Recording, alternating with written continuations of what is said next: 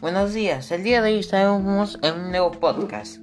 El día de hoy los guiaré paso a paso sobre cómo poder relatar o escribir una historia de terror en 5 pasos. Como primer paso tenemos que familiarizarnos con el género. Para escribir un género primero hay que conocerlo y para empezar a conocerlo hay que leer a los grandes escritores y maestros de esta área. Ojo, ten en cuenta con la literatura barata, especialmente cuando se trata de un género tan difícil. No es conveniente aprender de relatos de terror que no poseen una base experimentada y sólida. No pretendas convertirte en el próximo Stephen King, leyendo terror amateur. Hay que ir a lo grande desde el principio. He aquí algunos relatos y novelas para empezar con buen pie. El gato, el gato negro de Edgar Allan Poe. Drácula de Bram Stoker, El color que cayó del cielo de H.P. Lovecraft, El monte de las ánimas de Gustavo, Adolfo Vicker, La noche boca arriba de Julio Cortázar.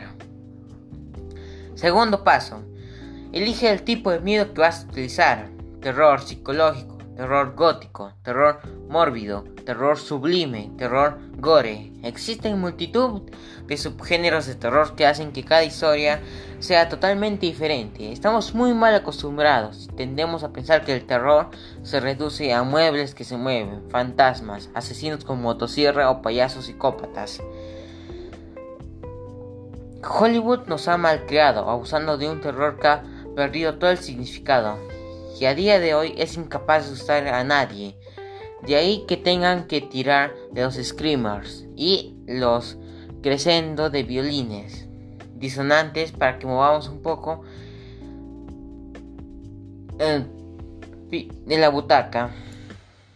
No vayas a lo típico lo cual no implica que lo típico no pueda ser realmente bueno. Indaga un poco más en otros subgéneros de terror, hasta dar con el tuyo. Hay muchas formas de desatar este instinto primario que conocemos como miedo, y cuanto más original sea tu miedo, mejor será tu historia. Tercer paso, piensa quién o qué será el objeto de terror. Zombies, fantasmas, vampiros, aliens, son los miedos más típicos cuando se junta el terror con la fantasía o con la ciencia ficción. Por otro lado, el clásico asesino en serie psicópata suele ser el eje de terror en un thriller de terror. Pero hay muchas cosas ahí afuera que dan miedo. H.P. Lovecraft lo sabe mejor que nadie. Por eso su literatura es la más terrorífica que existe, por su objeto de terror, que es tan absurdo como posible.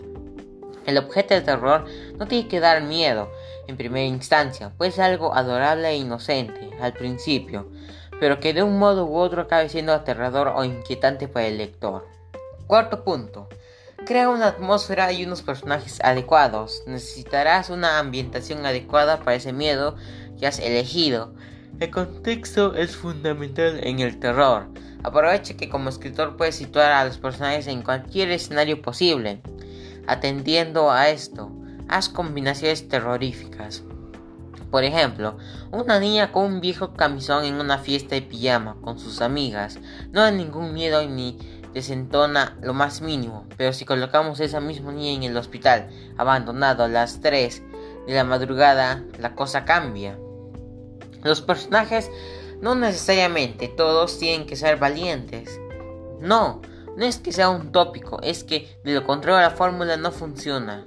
Véase de la siguiente manera, una familia se muda a una casa que acaban de comprar a un precio sospechosamente bajo. La primera noche empiezan a oír ruidos extraños y sospechan la posibilidad de que puede estar encantada. A la mañana siguiente la familia atemorizada se vuelve a mudar y fin de la historia. Nos quedamos sin narración antes incluso haber empezado. Por ello siempre viene bien alguien capaz de vivir la experiencia con agallas para investigar qué ocurrió en esa casa y enfrentarse a los fantasmas que se le presenten. Otra alternativa es jugar con el escenario de manera que los personajes no tengan escapatoria. Están atrapados en una cabaña a mitad de una ventisca. Han aparecido en un lugar que no pueden salir. Están perdidos en un bosque, etc. Pero aún así, un elenco de cobardes no será capaz de resolver ningún enigma.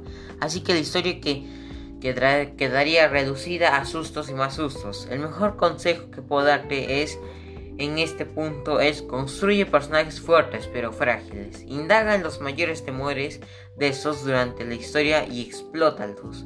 Haz que tus personajes vivan situaciones extremas. Ponlos al límite. Solo así se mostrarán tal y como son.